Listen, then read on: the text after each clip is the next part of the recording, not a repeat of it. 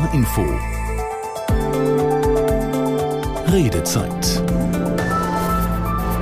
Und auch heute ist die Redezeit früher bei Ihnen, denn nachher, wenn wir eigentlich laufen, gibt es heute wieder Live-Fußball. Sie hören dann die Champions League-Spiele bei uns Bayern München gegen FC Kopenhagen und Union Berlin gegen SC Braga aus Portugal. Vielleicht können die Unioner ja da ihren Frust abbauen heute, den sie in der Liga sammeln. Damit willkommen erstmal zu unserer Sendung. Ich bin Nina Zimmermann. Heute haben wir den Vorabend zur COP, der Conference of the Parties, also dem Treffen zur Weltklimakonferenz in Dubai. Die geht morgen los. Bis bis zum 12. Dezember werden Politikerinnen und Politiker, Wissenschaftler, Vertreter der Zivilgesellschaft über den Kampf gegen den Klimawandel beraten, wie schon so oft zuvor. Das ist nämlich schon die 28. COP. Und sie werden darüber sprechen dort, inwieweit die Welt das Klimaabkommen von Paris eigentlich umsetzt, das mittlerweile auch schon wieder acht Jahre alt ist oder eben nicht. Denn aktuell steuern wir auf eine Erderhitzung von 2,9 Grad zu. Deutschland hat sich jetzt schon um 1,7 Grad erwärmt. Die Nachricht kam ja gestern, weit weg, also die Ziele von 1,5 Grad maximale Erwärmung, wie sie vor acht Jahren in Paris ausgehandelt wurden. Was erwarten Sie sich von dieser COP in Dubai? Ist das der nächste Flop? Vor allem aber interessiert mich, was kann jeder Einzelne dazu beitragen, das Schlimmste zu verhindern? Oder was meinen Sie, warum wir uns genau in dieser Frage vielleicht auch im Wege stehen? Das ist wie gewohnt die Nummer, unter der Sie uns erreichen können, die 08000 44 1777 oder Sie können online auf ndr.de sich mit einschalten und da eine Mail uns hinschreiben und hier ins Studio schicken. Unser Thema heute, was bringt persönlicher Verzicht für das Klima? Machen Sie was und wenn was?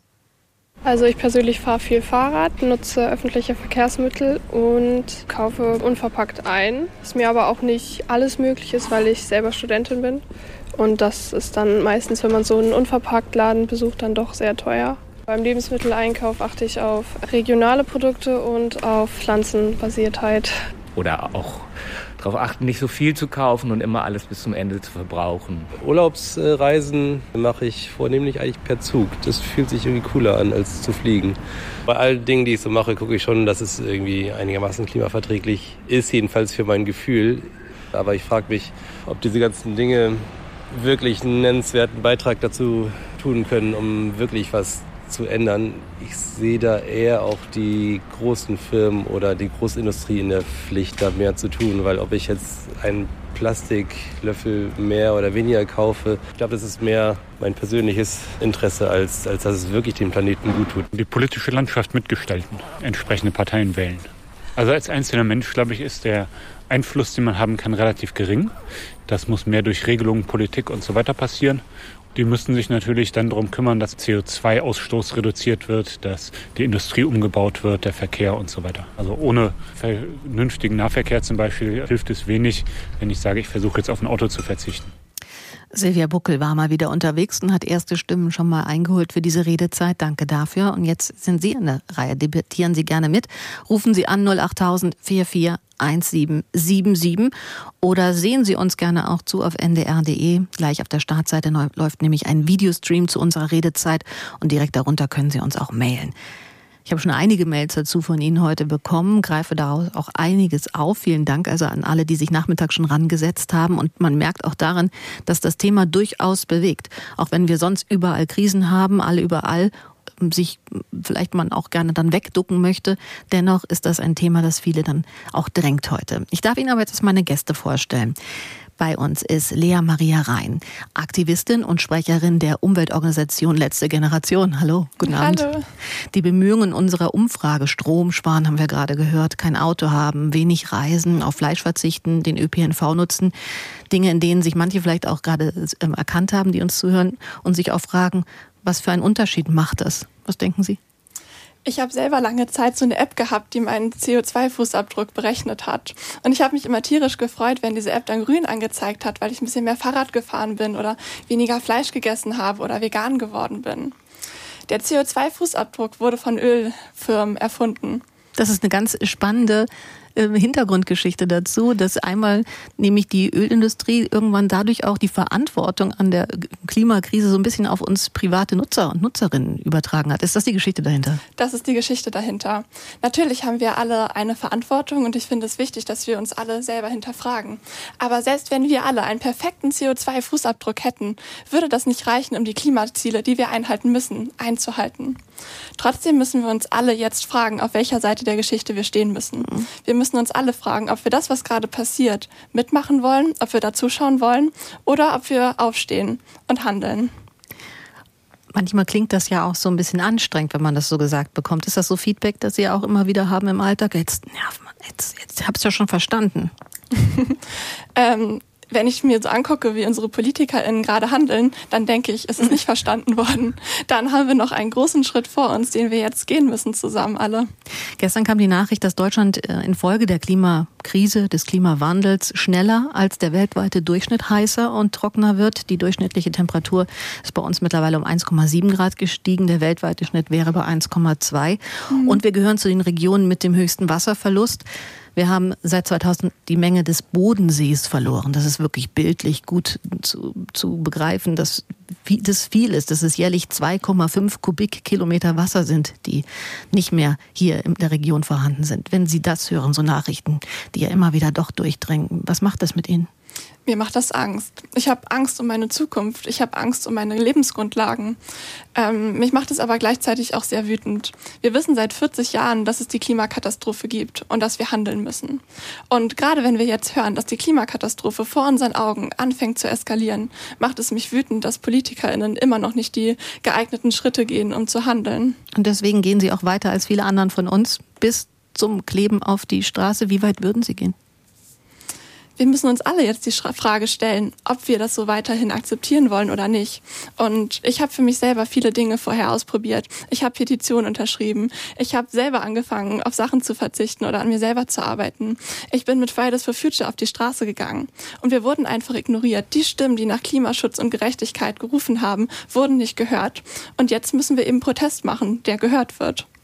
Und polarisiert, darüber können wir heute Abend auch sprechen. Lea Maria Rhein hat sich entschieden, was gegen den Klimawandel auch politisch zu machen, disruptiv dagegen vorzugehen mit der letzten Generation. Mein anderer Gast forscht dazu. Herzlich willkommen, Professor Dr. Anita Engels. Schönen guten Abend. Soziologin sind Sie, Klimaforscherin an der Uni Hamburg. Sie forschen dazu, wie viel wir auch wissen in der Gesellschaft und was wir verändern oder eben auch nicht verändern und warum wir es eben nicht machen. Wie hoch schätzen Sie denn das Problembewusstsein hier in Deutschland ein? Das Problembewusstsein, das ist schon eine ganze Weile irgendwie da, abstrakt. Das zeigen ja auch immer alle Umfragen, die es dazu gibt. Also in Deutschland gibt es immer so eine relativ stabile Mehrheit, äh, die das Klimathema oder die Klimakrise als ein echtes Problem anerkennt, die auch weiß, abstrakt gesehen, dass äh, die menschlichen Emissionen dafür verantwortlich sind und die irgendwie äh, akzeptiert, dass wir da etwas tun müssen. Was wir aber sehen, ist eben, dass je konkreter es dann um die Umsetzung geht und je unbequemer es wird, wie Sie ja sagen, dass dann dieser äh, unbedingte Wille auch bröckelt. Belügen wir uns da selbst?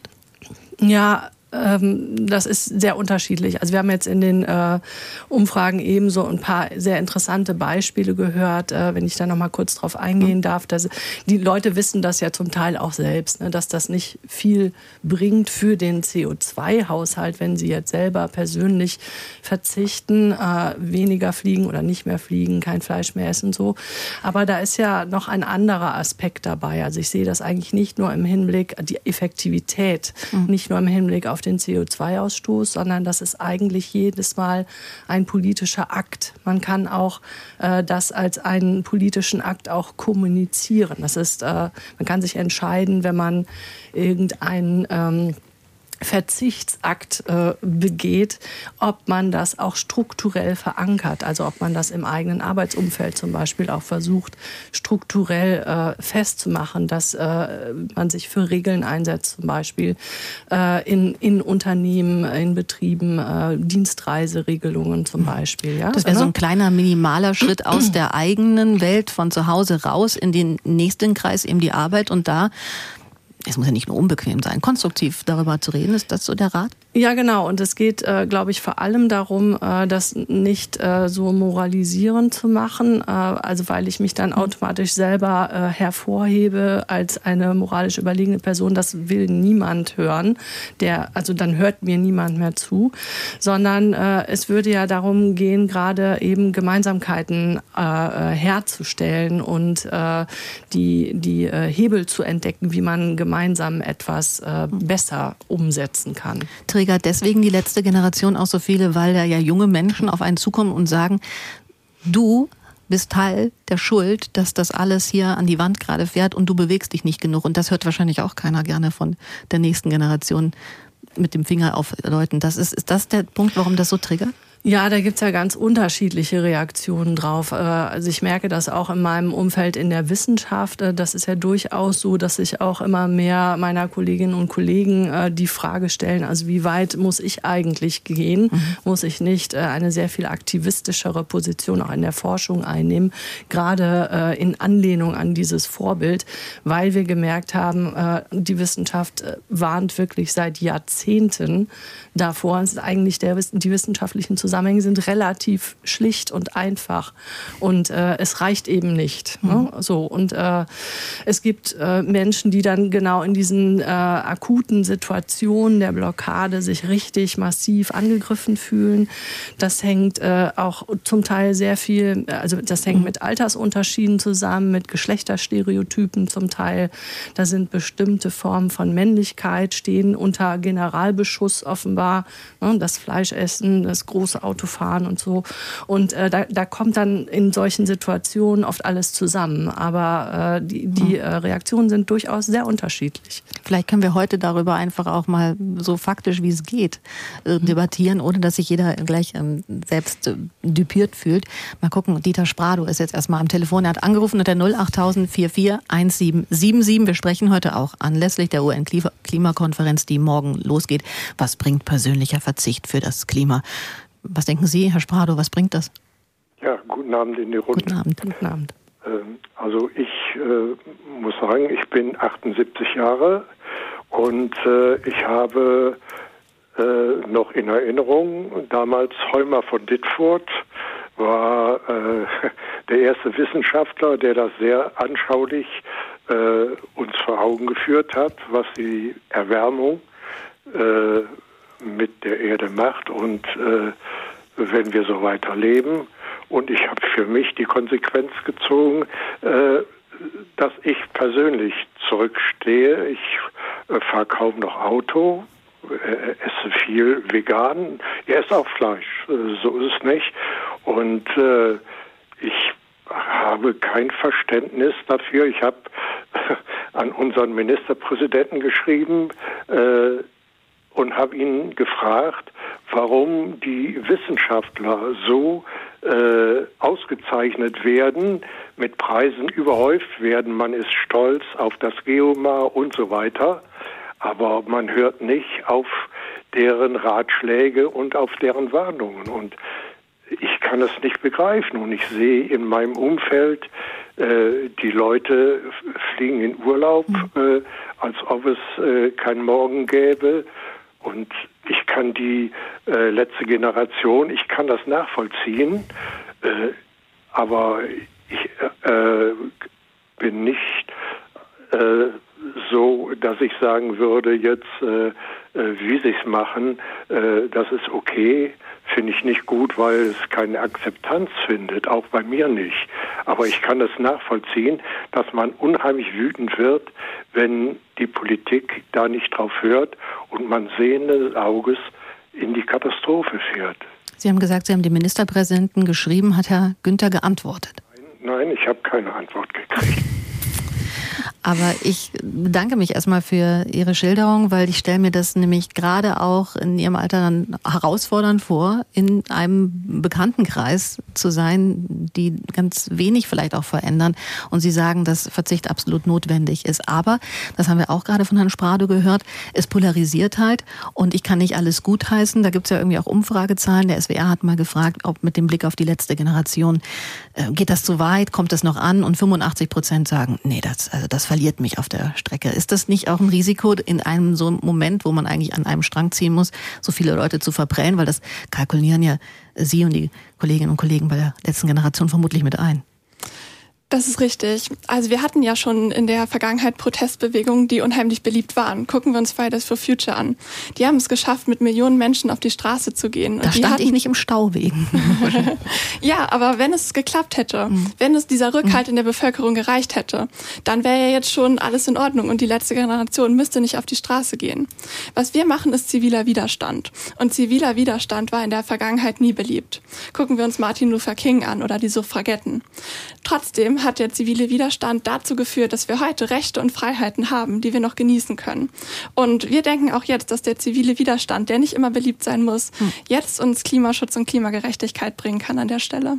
Sagt Lea Maria Rhein von Letzte Generation. Da ist sie Aktivistin und Sprecherin und das ist ja eigentlich genau der Punkt, den wir heute Abend auch bereden bei all dieser Verzichts- und Veränderungsdebatte, die wir mit uns selbst vielleicht führen können. Aber wir wissen halt manche Sachen schon jahrzehntelang und dennoch tut sich dafür manchmal nicht viel, weil die politische Basis sich auch einfach nicht gebildet hat.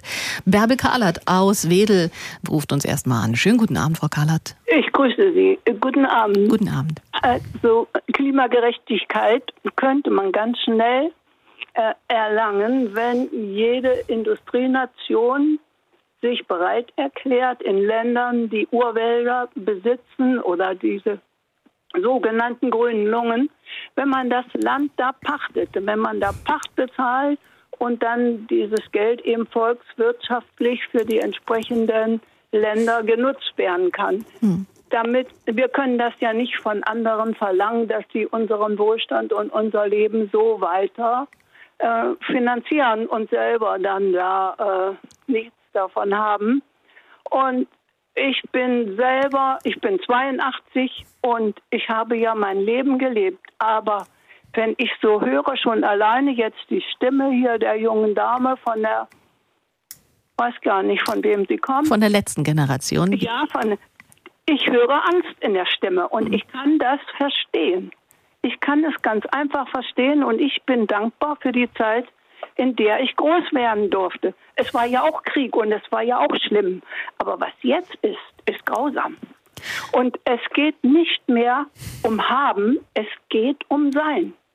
Und viele Länder, ich denke an Kiribati oder wer auch immer, die leiden doch schon darunter. Die sind bald weg. Das ist ein ganz starker Satz, den Sie sagen, Frau Kahlert. Es geht nicht um Haben, es geht um Sein. Und das aus einer Generation, wie Sie es ja auch beschrieben haben, die dann auch später mit der Boomer-Generation eigentlich nur eine Richtung kennen. Größer, weiter, schneller, Wachstum, Wachstum, Wachstum. Vielen Dank erstmal, Frau Kahlert. Frau Engels, ist das ein, ein, Grundproblem, dass wir in einer Generation, und damit meine ich jetzt nicht Frau Rhein, die da nochmal rausfällt, aber dass viele, die zuhören, Babyboomer-Generation, äh, Generation X, wie man sie da nennt, mit Wachstum groß geworden sind und mit Endlichkeit eigentlich noch nie zu tun hatten. Und wir reden von der Endlichkeit von Ressourcen. Ja, das ist offenbar äh, eine Situation, die jetzt äh, durch die, die verschiedenen Kriege auf der Welt äh, neu ins Bewusstsein getreten sind. Äh, Diskurse über Endlichkeit der Ressourcen, äh, der Ölreserven gibt es schon seit vielen Jahrzehnten ebenfalls. Äh, das war aber, glaube ich, in der Pandemie das erste Mal, dass ich mhm. das zumindest persönlich erlebt habe, dass auf einmal in einem Supermarkt Regale leer waren. Ne? Das ging dem ganzen Jahr noch voraus. Also ich glaube, da ist vom, von der Gefühlslage her bei vielen einiges durch durcheinander geraten. Und äh, das ist sicherlich etwas, eine neue Qualität. Ich wollte aber gerne etwas aufgreifen, was Frau Kahlert eben gesagt hat. Das fand ich nämlich sehr interessant, dieses Beispiel äh, äh, der Regenwälder oder der Waldflächen, die wir eigentlich dann pachten müssten, um sie zu erhalten. Ne? Mhm.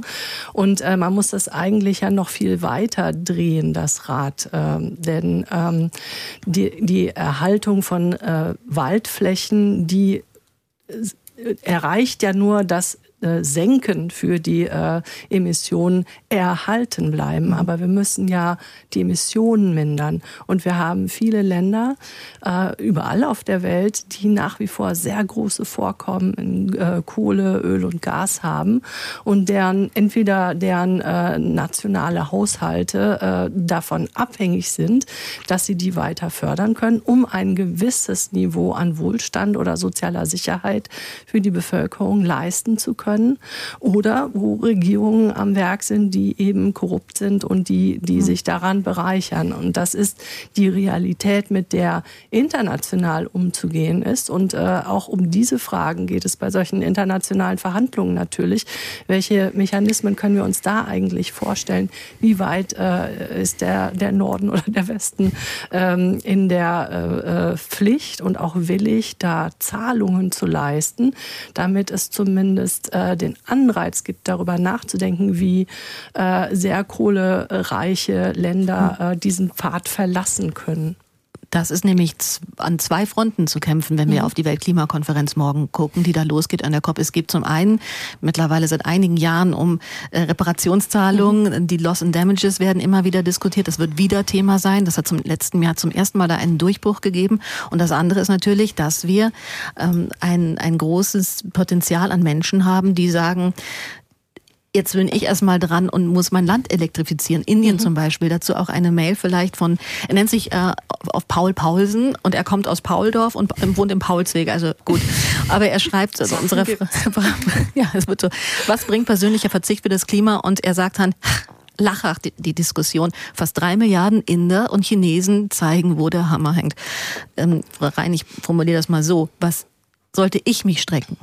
Hier mhm. in Norddeutschland, wenn da die Kohlekraftwerke anlaufen und so große Länder erstmal nichts für den Klimaschutz machen, nicht durch eine Transformation in Schlingern kommen? Ich vergleiche das immer gerne mit dem Kindergarten. Ich habe eine Zeit lang im Kindergarten gearbeitet. Und wenn damals ein Kind zu mir gekommen ist und gesagt hat, Basti hat mich gehauen, dann bin ich zu Basti hingegangen und habe gesagt, Basti, wieso hast du denn die Lucy gehauen? Und wenn Lucy dann sagt, ähm, ja, Basti hat mich aber zuerst gehauen, dann bin ich ja nicht hingegangen und habe gesagt, ja, okay, wenn Basti angefangen hat, dann ist das natürlich völlig in Ordnung, wenn du das auch machst. Mhm. Worauf ich hinaus möchte ist, wir können das mit den Staaten jetzt vergleichen. Wenn wir die Schuld bei den anderen immer wieder suchen, wird ja keine Person oder kein Staat gerade anfangen. Alle Staaten haben jetzt gerade eine Verantwortung. Alle Staaten müssen sich dieser Verantwortung jetzt bewusst machen und handeln. Und vor allem Deutschland hat historisch gesehen eine riesige Verantwortung und muss jetzt ins Handeln kommen und mit den leeren Versprechungen aufhören. Sie haben jetzt ein paar unserer Hörer schon kennengelernt gerade, die schon ein wenig älter sind. Macht Ihnen das dann auf Ihrem Kampf der Klimagerechtigkeit, des, gegen den Klimawandel auch Mut, dass eben das doch auch bei Generationen verfängt? Frau Kallert sagte, ich habe mein Leben eigentlich schon gelebt, das will ich so auch erstmal nicht stehen lassen, aber die sagen, naja, also wir, wir, wir müssten eigentlich gar nicht mehr umdrehen nach mir die Sintflut. Mhm. Das finde ich ist das Schöne bei uns in der letzten Generation. Wir sind sehr divers aufgestellt. Es wird häufig immer gesagt, es sind die jungen Leute, die bei uns sind. Die sieht man auch oft dann. Die ja? sieht man häufig, das stimmt. Aber wir sind auch sehr viele ältere Menschen oder Menschen aus allen Altersgruppen. Und ich finde das sehr schön zu sehen, dass wir das Problem einfach alle gemeinsam angehen müssen und dass es ein generationsübergreifendes Problem ist. Und ähm, Menschen eben jetzt gemeinsam ins Handeln kommen. Und es haben ja auch heute schon zwei Hörer auch geschildert, ähm, inwiefern sie persönlich verzichten für das Klima. Auch das mhm. war sehr eindrucksvoll. Jens Ahlhaus aus Tornisch ist unser nächster Anrufer. Guten Abend nach Tornisch. Hallo. Ja, schönen Abend, Schönen guten Abend in die Runde.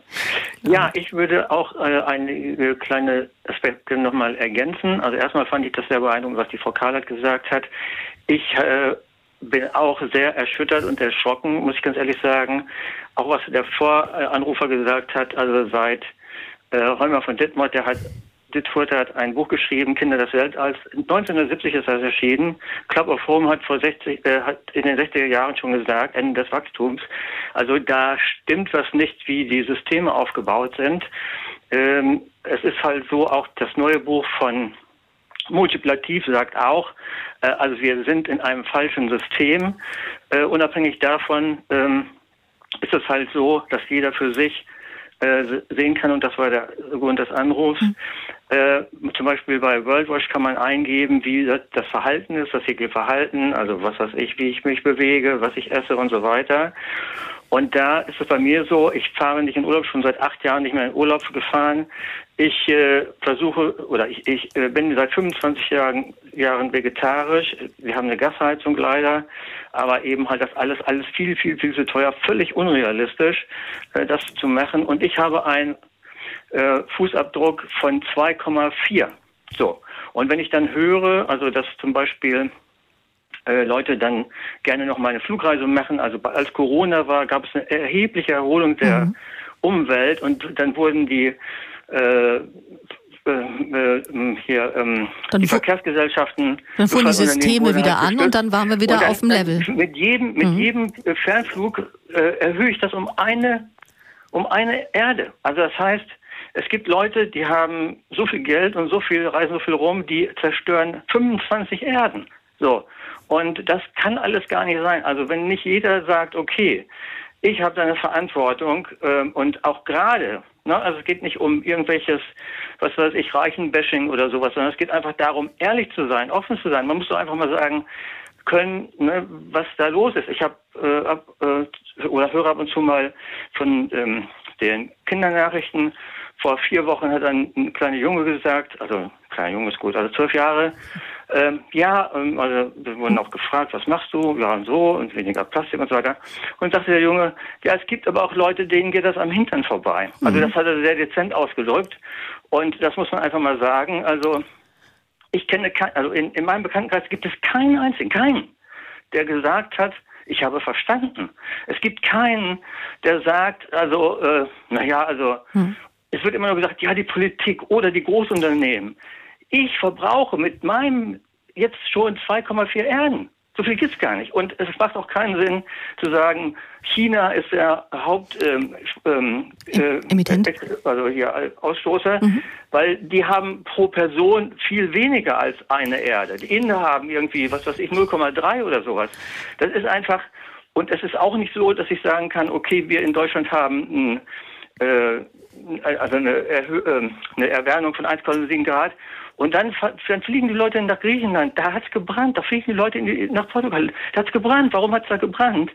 Also Weil es ist ja, glaube ich, genau, ich muss, Herr Ahlhaus, wir müssen, wir, ich muss, warten Sie, warten Sie, ich muss ein bisschen in den Sinkflug gehen, weil wir gleich in die Nachrichten gehen wollen, aber Sie haben ja Ihren Punkt auch definitiv gemacht und sagen, der eigene Verzicht ist in jedem Fall, in Herr Ahlhaus, genauso wichtig, aber Sie haben auch angesprochen, nach der Politik zu rufen, was ja nicht vom Blatt zu schieben ist, weil letztendlich werden En- Entscheidungen auch in Berlin, in Brüssel getroffen und vielleicht als Oberbau wirklich in Dubai, wenn die Welt bei einer Weltklimakonferenz zusammenkommt. Wir reden darüber gleich weiter, anlässlich der COP, die morgen startet. Wir reden über Verzicht, persönlicher Verzicht. Was machen Sie vielleicht schon für das Klima? Oder warum sagen Sie, es lohnt sich doch gar nicht, wenn ich hier im Klein-Klein anfange? 08000 44 1777 und dann hören wir uns nach diesen Nachrichten gleich zur zweiten Halbzeit der Redezeit wieder. NDR Info. Die Nachrichten. Um 19.30 Uhr mit Martin Wilhelmi. Noch heute sollen weitere Geiseln der islamistischen Terrororganisation Hamas freikommen. Geplant ist, dass zehn der Verschleppten nach Israel zurückkehren dürfen. Aus der NDR Nachrichtenredaktion Martin Seiler. Zwei russische Staatsbürgerinnen wurden bereits freigelassen. Dies sei außerhalb des Abkommens mit Israel geschehen und als Geste an den russischen Präsidenten Putin zu verstehen, erklärte die Hamas. Derzeit befinden sich noch etwa 160 Frauen, Männer und Kinder in der Gewalt der Terrorgruppe. Die Feuerpause läuft nach jetzigem Stand morgen früh aus. Eine Verlängerung scheint aber realistisch. Die Hamas erklärte, man sei bereit, für weitere Tage ohne gegenseitigen Beschuss mehr Geiseln freizulassen. Die Verhandlungen darüber seien kompliziert, eine Einigung aber in Sicht. Die Preissteigerungen in Deutschland haben sich im laufenden Monat weiter abgeschwächt. Wie das Statistische Bundesamt mitteilte, liegt die Inflationsrate nur noch bei 3,2 Prozent. Im Oktober mussten die Verbraucherinnen und Verbraucher für Waren und Dienstleistungen noch 3,8 Prozent mehr bezahlen als ein Jahr zuvor. Der niedrigste Stand seit zweieinhalb Jahren sei vor allem auf gesunkene Energiepreise zurückzuführen. Das Europaparlament und die EU-Mitgliedstaaten haben sich auf neue Emissionsregeln geeinigt. Die Vorschriften zum Schutz vor Umweltverschmutzung durch Industrie und Landwirtschaft sollen verschärft werden. Aus Brüssel Andreas Meyer-Feist. Mehr als bisher müssen auch landwirtschaftliche Großbetriebe auf den Schutz von Boden, Wasser und vor allem der Luft achten. Sie sind nach amtlichen Schätzungen allein in Deutschland für mehr als sieben Prozent der Treibhausgase verantwortlich. Das meiste davon Methanemissionen, die bei Verdauungsprozessen entstehen. Hier und bei anderen Schadstoffen wie Ammoniak oder Stickoxiden sollen neue Grenzen für mehr Umwelt- und Gesundheitsschutz sorgen. In der Schweine- und Geflügelzucht müssen sie in Zukunft auch von weniger großen Betrieben als bisher beachtet werden. Die Rinderzucht bleibt außen vor, anders als ursprünglich geplant.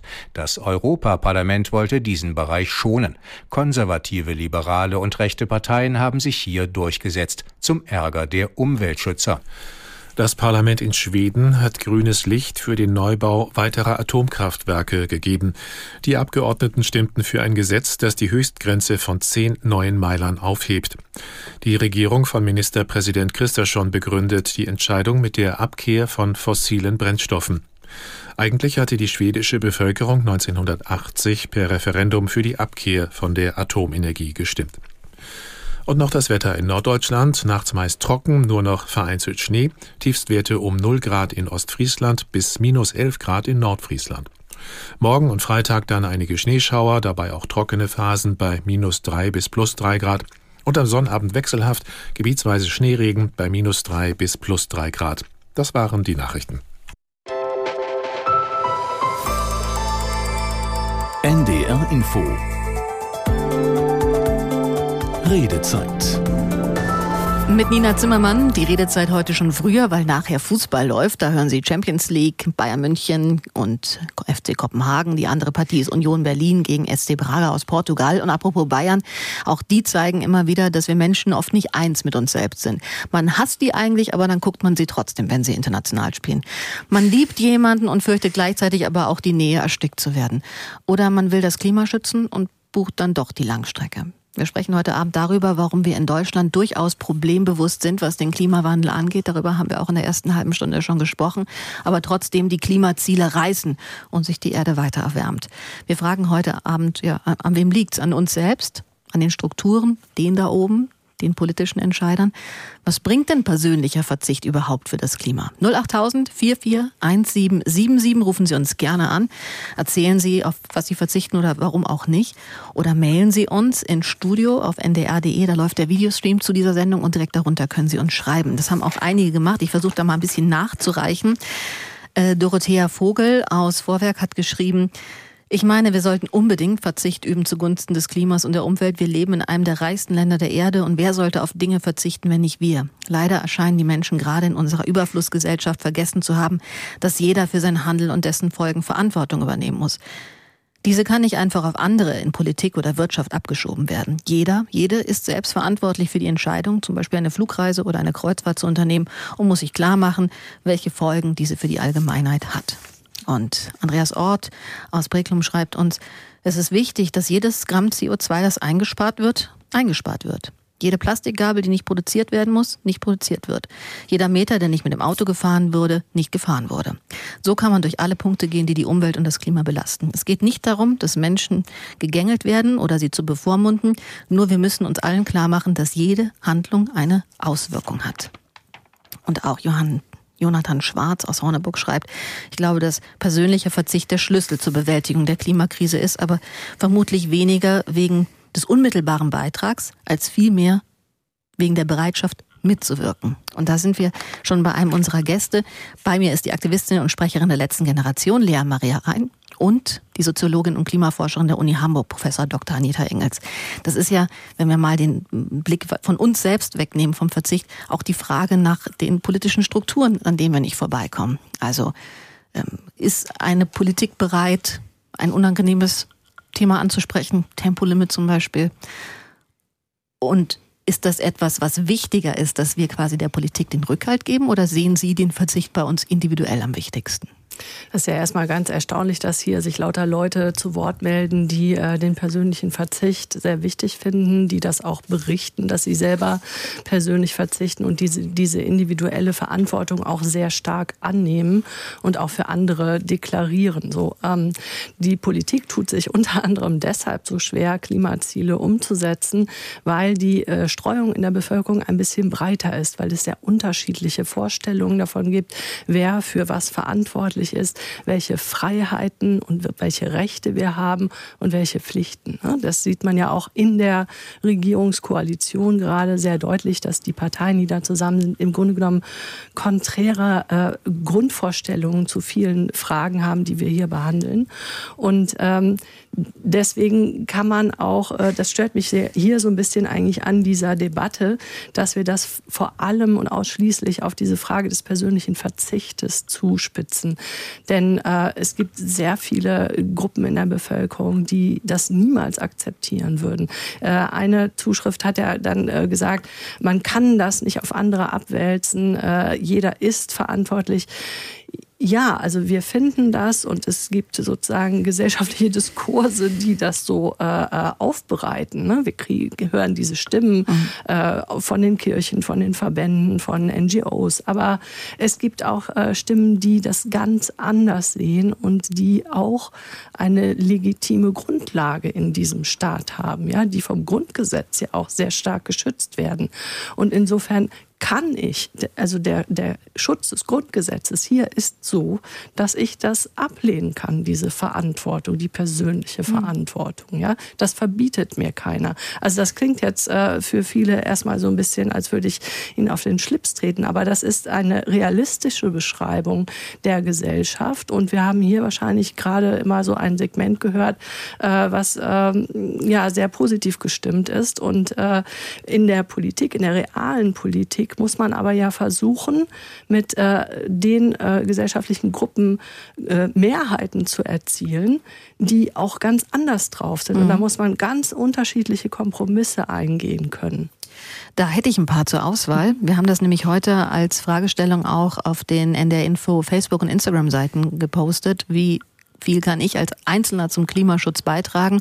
Mr. Lucky postet, ich tue mich schwer damit, weil ich weiß, dass unser Verzicht nichts bringt. Mehrere Milliarden Menschen im Rest der Welt sind das echte Problem. Don Van Win sagt, der persönliche Verzicht kann das Problem nicht lösen, nicht einmal ansatzweise. Und Torben Schauf postet, wir verzichten gerne, und zwar auf jeglichen Verzicht. Also wir haben, glaube ich, gerade echt in der ersten halben Stunde wirklich so einen ganz spitzen Fokus gerade bei unseren Hörerinnen und Hörern gesagt gehabt. Carsten Krüger könnte aber vielleicht auch eine neue Farbe mit reinbringen. Schönen guten Abend, Herr Krüger aus Hamburg ruft an. Ja, schönen guten Abend in die Runde. Ich hoffe, Sie hören mich gut. Perfekt. Perfekt gut. Ich liebe den NDR und das Deutschlandradio, also ich mag den öffentlich-rechtlichen Rundfunk. aber, kommt da schon das so, Aber? Ja, aber, aber, Ihr Umgang mit der Klimakatastrophe, die ich nicht leugne, überhaupt nicht, scheint mir doch ein bisschen einseitig zu sein. Es gibt sehr viele Wissenschaftler, die mittlerweile auch sagen, wir können uns gerne wir können uns gerne hier als Volkswirtschaft und auch als Gesellschaft vernichten, äh, wenn es den anderen nichts nützt. Jetzt ist Daimler-Benz mit der, mit der Produktion von Motoren teilweise nach China gegangen und der CO2-Fußabdruck ist ein Vielfaches von dem, was wir bisher gehabt haben. Jetzt können wir zwar sagen, in Deutschland machen wir keinen CO2-Fußabdruck mehr mit diesen Motoren, da machen wir es halt in China. Das ist eine kurzfristige, eine wirklich kurzfristige Art Politik und wir reden hier über Politik. Hm. Ja, Politik muss immer drei Aspekte zusammendenken das Soziale, die Wirtschaft und natürlich auch die Umwelt. Aber das ist immer ein Kompromiss. Ich kann hier nicht sagen, die Umwelt ist mein totales Thema und es wundert mich, wenn Sie jetzt jemanden von den, äh, äh, von den ähm, ich nenne sie Klimakleber, tut mir leid, ich will niemanden beleidigen, äh, mit dabei haben, ganz prima.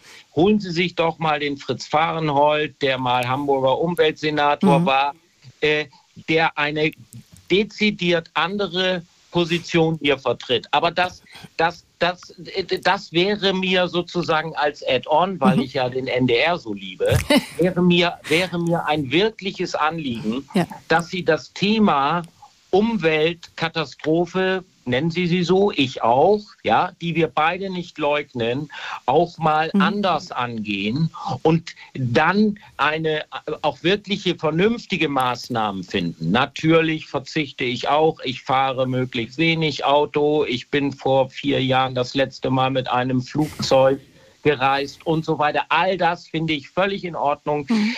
Ein, ein, und ich habe auch nichts gegen Tempolimit auf der Autobahn und so weiter, gar nichts dagegen. Nur nur, wenn wir unsere Wirtschaft zerstören, dann haben wir auch nichts mehr anzuziehen für die Klimakleber. Dann können sie sich auch nicht mehr auf der Straße festlegen. Und Uhu gibt es dann auch nicht mehr. Ich danke also, erstmal für die pointierte Meinung und äh, sowohl ähm, die, die Liebe als auch die Rüge nehmen wir erstmal so mit.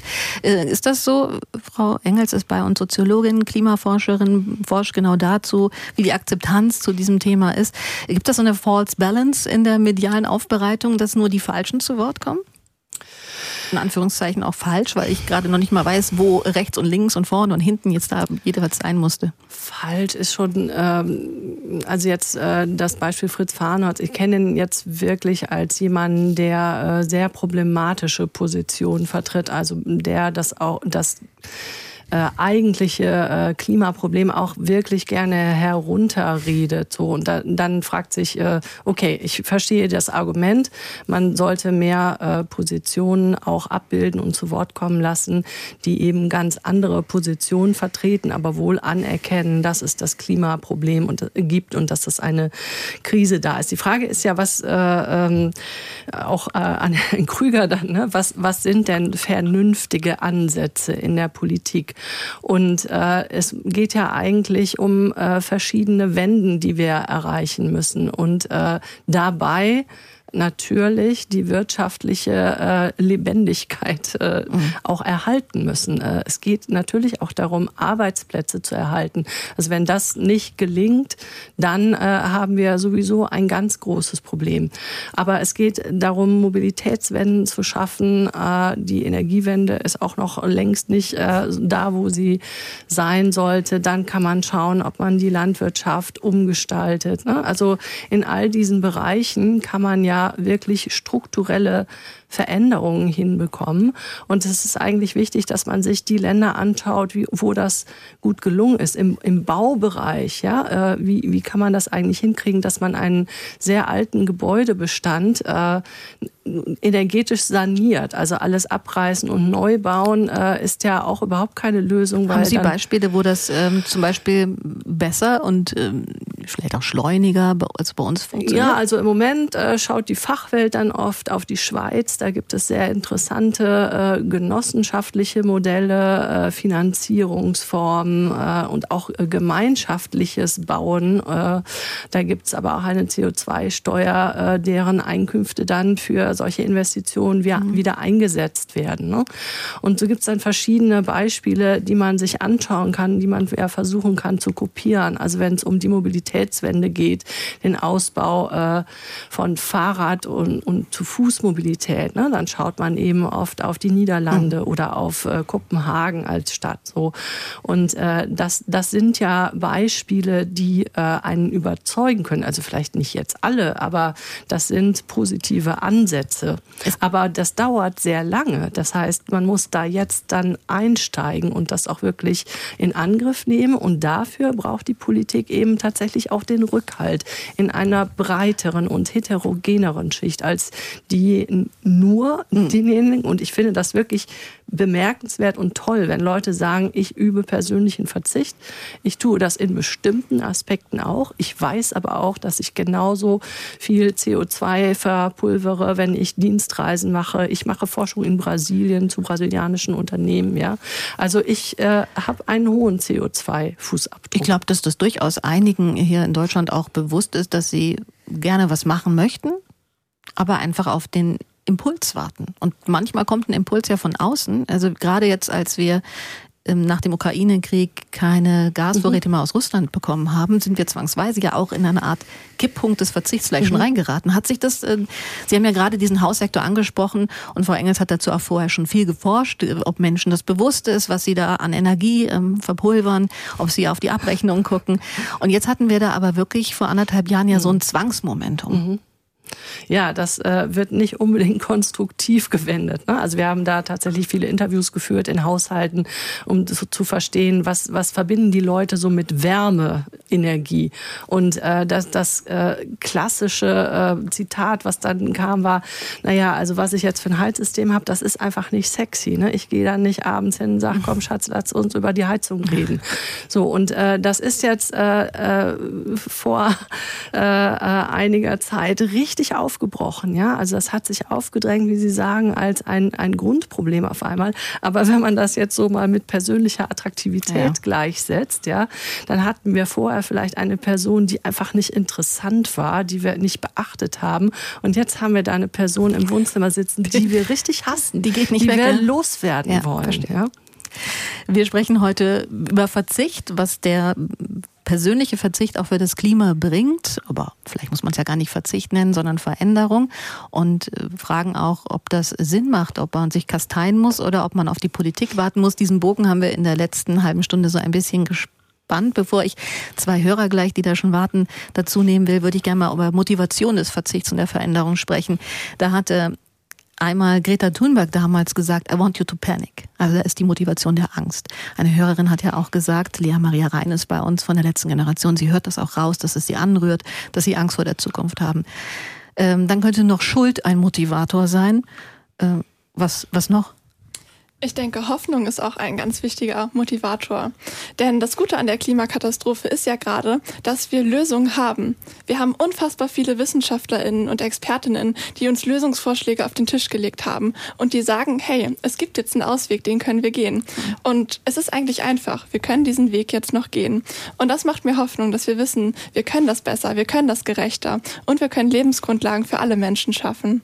Oh, ich wünschte, ich könnte so eine Hoffnung auch dann teilen, weil natürlich haben wir das Pariser Klimaabkommen, das war vor acht Jahren, das war eine der COPs der Weltklimakonferenzen der UNO der UN, wo man so sich getroffen hatte und diesen, diesen, das war, ich war da selbst dabei, das war so ein befreiender Moment. Das war ja eine Koalition der Engagierten, die sagen, wir bringen das Erwärmungsziel unter zwei Grad, below two degrees, 1,5 Grad. Wir wissen, wir steuern maximal darüber hinaus, 2,9 Grad, wenn wir so weitermachen da hoffnungsvoll zu bleiben, ist schon eine Aufgabe. Es ist eine Mischung aus allem. Also wir müssen diese Angst spüren. Wir wissen, was auf uns zukommt. Sie haben es gerade gesagt. Ähm, aber trotzdem ist es jetzt nicht richtig, den Kopf in den Sand zu stecken und zu sagen, es ist eh alles vorbei. Äh, wir verlassen jetzt dieses sinkende Schiff nicht mehr. Ähm, das können wir auch nicht machen. Wir haben jetzt noch die Möglichkeiten zu handeln und es ist, denke ich, auch in unserer aller Pflicht, jetzt zu handeln. Gerade wenn wir uns zukünftige Generationen angucken. Ich finde, es ist jetzt unsere Verantwortung, diesen Generationen auch noch eine lebenswerte Zukunft zu hinterlassen und jetzt nicht alles aufzugeben geben. Haben Sie den auch, diesen optimistischen, diese Euphorie, diese Hoffnung auch noch vorhin? Also ich wollte gerade sagen, ich äh, beobachte äh, das Klimaproblem und wie die Gesellschaft damit umgeht seit 1995. Und äh, ich habe einiges kommen und gehen sehen, muss ich ehrlich sagen. Und äh, ich habe eins äh, immer wieder festgestellt, dass, dass Angst und Wut keine guten Grundlagen sind, um etwas aufzubauen. Also ich verstehe das, dass das äh, äh, da ist, äh, dass das Angst auslöst und ich verstehe auch, warum man das äh, öffentlich machen will. Aber um äh, diese gewaltige Aufgabe zu lösen, ist das eigentlich keine gute motivierende Grundlage. Und was ich auch gesehen habe in all dieser Zeit, dass es immer wieder in unterschiedlichen Kontexten richtig tolle Ansätze gab, immer wieder Momente der Euphorie. Und dann hat sich das wieder ein bisschen ernüchtert, aber dann hat sich eine andere Ebene mhm. aufgetan. Als die USA aus dem Klimaabkommen ausgestiegen sind, dann haben auf einmal einige Bundesstaaten und einige Städte in den USA gesagt, hey, also das geht gar nicht. Wir äh, steigen in diese Bresche rein und, und dann dann machen wir das eben. Ja, und äh, ein paar Jahre später hat äh, die ganze Welt äh, darauf geguckt, was man eigentlich mit Klimaklagen erreichen kann, also über die, den Weg der Gerichte. Ja, da gibt's dann äh, so einen Moment viel Euphorie. Das, was für mich äh, immer besonders äh, motivierend ist, wenn ich, und da mache ich ja auch Forschung zu, wenn ich in ganz lokalen äh, Zusammenhängen äh, schaue, wie durch Stadtteilinitiativen mhm. oder so wirklich ganz unterschiedliche Leute, also von den Charakteren von, von den Lebensvorstellungen sich zusammenfinden und irgendwas gemeinsam verändern wollen. Das finde ich eigentlich sehr, sehr positiv. Und da kann der Staat auch sehr viel stärker noch fördern. Das sind die vielen Ebenen, die wir da haben ja. in diesem Zusammenspiel von einer Weltklimakonferenz über den Staat bis in die Kommunen hinein, wie Sie mhm. gerade geschildert haben. Jetzt sind wir so optimistisch, Herr Wille aus Kloppenburg ruft an. Jetzt machen Sie uns das nicht kaputt. Nein, das wollte ich nicht tun. Wie sehen Sie das? Ich möchte, ich möchte erstmal der Dame, die vor mir geredet hat, wirklich sehr, sehr danken für diesen optimistischen Ansatz. Wenn ich jedoch, und ich bin seit zehn Jahren auch Beobachter der Energieszene, sogar ähm, aktiv tätig, ähm, dann sehe ich doch, dass gerade jetzt eine Renaissance der fossilen mhm. Äh, Stoffe zu sehen ist. Wir haben die, ähm, ich brauche sie nicht zu nennen, die Akteure, die, die großen fossilen, die planen alle ihre, ähm, ihre, ihre, ihre Förderung auszuweitern. Ja. Und ähm, wenn ich die Autos sehe, die hier fahren, die werden immer größer. Und ich sehe immer mehr, dass dieses Ich, Ich, Ich, Ich, Ich, Ich, Ich ähm, verbreitet ist. Und ähm, wie gesagt, ich, über, ähm, ich verfolge das jetzt seit ungefähr 10 bis 15 Jahren und ich sehe, es ist immer schlimmer geworden. Die, ähm, die CO2-Emissionen, die, die, die sind ja nicht gesunken, die sind ja gestiegen, die weltweiten. Mhm. Wir sind auf einem Peak, auf einem Höhepunkt angekommen und Sie ja, haben das auch ja, gerade ja, angesprochen. Sie haben insofern, Sie sagten, die äh, Autoindustrie, das äh, hat war ja auch gerade die Woche wieder Thema, der Gipfel im Kanzleramt. Wie können wir die Elektromobilität zu einem Boom verhelfen? Da sind die Antworten ja eher, ich sag mal, äh, mau. Und da weiß man auch, dass wir auf keinen neuen Boom zulaufen und dass im Gegensatz sogar die Autobauer, die Deutschen, gucken müssen, dass sie den Anschluss nicht verlieren. Herr Wille, ich muss ganz schnell mal nach äh, Hennstedt noch geschalten, weil wir ja gleich auch um 20 Uhr die Tagesschau haben. Ich danke Ihnen, Herr Wille, für den Anruf, dass Sie so fleißig zuhören. Andreas Sorgrosch Osnabrügge aus Hennstedt ist nämlich noch dran. Guten Abend. Ja, schönen guten Abend. Ja, ich gehöre auch zur letzten Generation, aber zur letzten Generation, die vernünftige Sommer und äh, Winter erlebt hat. Oh. Und ja, äh, bin dann so mit der Kollegin fast gleich. Äh, für mich persönlich äh, muss ich ehrlich sagen, ich bin 71 Jahre. Mit 18 war ich in der ersten Umweltorganisation, 20 Jahre Grüne, 15 bis 16 Jahre, glaube ich, äh, Kommunalpolitiker in Schleswig-Holstein. Und ich muss sagen, ich habe irgendwie die Hoffnung aufgegeben. Mhm. Ne? Kleines Beispiel ist nur, äh, ich sag mal, auf der anderen Seite, hier sind 17 Grad um mein Sofa herum und nicht erst seit der Gaskrise, schon seit Jahren. Also bewusstes Leben, Fahrradfahren, zu Fuß gehen. Mein Auto steht seit äh, vier Wochen rum. Aber äh, für mich ist die Entwicklung äh, schrecklich, weil wenn ich nur ein kleines Beispiel nehme, da haben wir doch in Hamburg am Terminal vor 14 Tagen war der ein Millionste Kreuzfahrtschiff Passagier, der dann vom Oberbürgermeister auch noch begrüßt wird. Und da frage ich mich, wo lebt ihr eigentlich in der Politik? Habt ihr einen zweiten Planeten irgendwo in Berlin hinterm Kanzleramt? Von dem wir nichts Und wissen. Das wissen wir wahrscheinlich nicht, denn sonst würde man ja nicht so reagieren können. Auch das, was mein Vorredner eben gesagt hat. Hier gegenüber von meinem Haus, da wohnt eine Familie, da steht ein 2,4 Tonner BMW äh, Elektro, ohne eigene Elektroanlage und ein Rennschufer steht auch noch daneben. Mhm. Und äh, ja, als wenn, bei den Umfragen kommt ja immer heraus, wir sind alle für Umweltschutz. Jo, wunderbar. Und wenn es dann in der Realität äh, dazu kommen soll, dann fliegt man lieber dann nochmal nach Dubai oder man äh, äh, mit dem Kreuzfahrtschiff und so weiter und so fort. Und das Ganze, finde ich, ist so unehrlich und es ist auch unehrlich, sag ich mal, gegenüber der kommenden Generation die nicht die letzte sein will unbedingt. Ich danke Ihnen erstmal für diese Einbringung und vor allem fasst das so ein bisschen auch unsere Sendung gerade zusammen, weil wir hatten ja wirklich viele Menschen, die sich engagiert mit dem Thema auseinandersetzen, die bestimmt nicht der Querschnitt unserer Bevölkerung sind.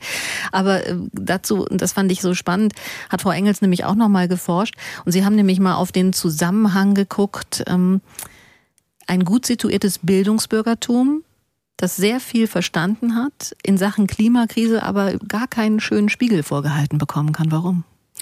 Ja, das ist in Deutschland äh, und auch in anderen Ländern ein sehr klarer Zusammenhang. Je gebildeter ich bin, äh, desto höher ist mein Einkommen, äh, also ein statistischer Zusammenhang. Mhm.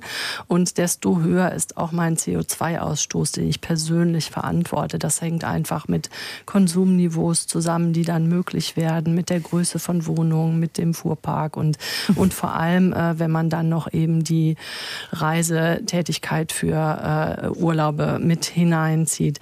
Ähm, ich würde gerne noch einmal auf den letzten Hörer zurückkommen, weil der wirklich einen ganz wichtigen Punkt gemacht hat, äh, nämlich zu sagen, also äh, wir sehen ja sozusagen ein Revival an Investitionen in den fossilen Bereich. Ne?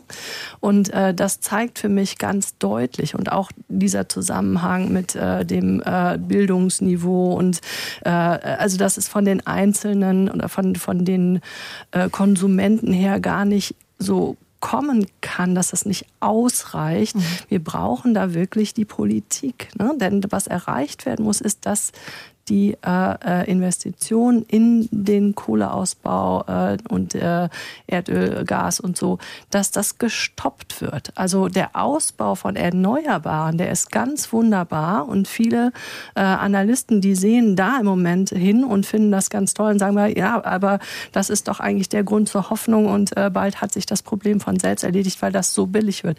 Ja, aber in dem Moment werden die fossilen Energieträger eben auch billiger und man kann immer noch noch sehr viel Geld damit machen. Und es muss der Ausbau von erneuerbaren Energien muss gleichzeitig erfolgen mit dem Ende von fossilen Energieträgern. Lea Maria Hein neben Ihnen nickt auch gerade.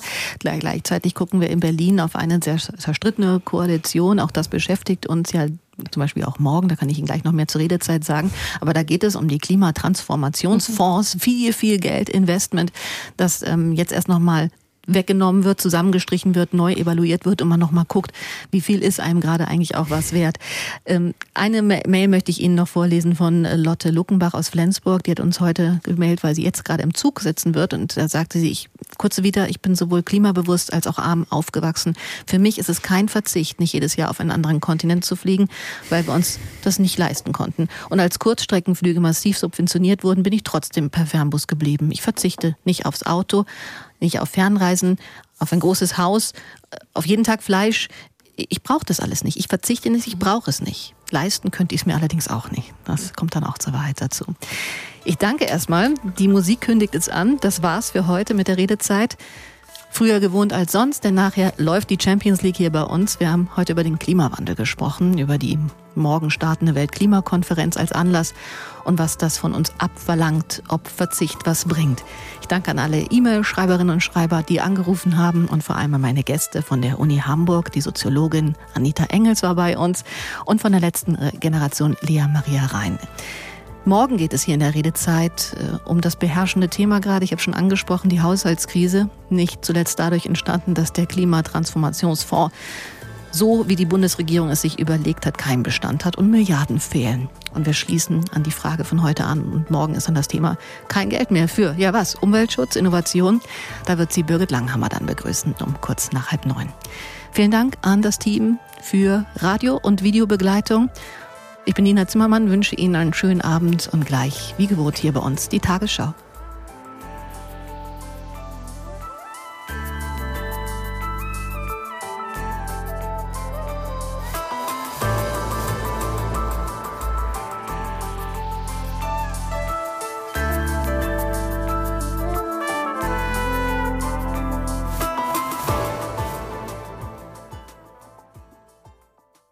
NDR Info präsentiert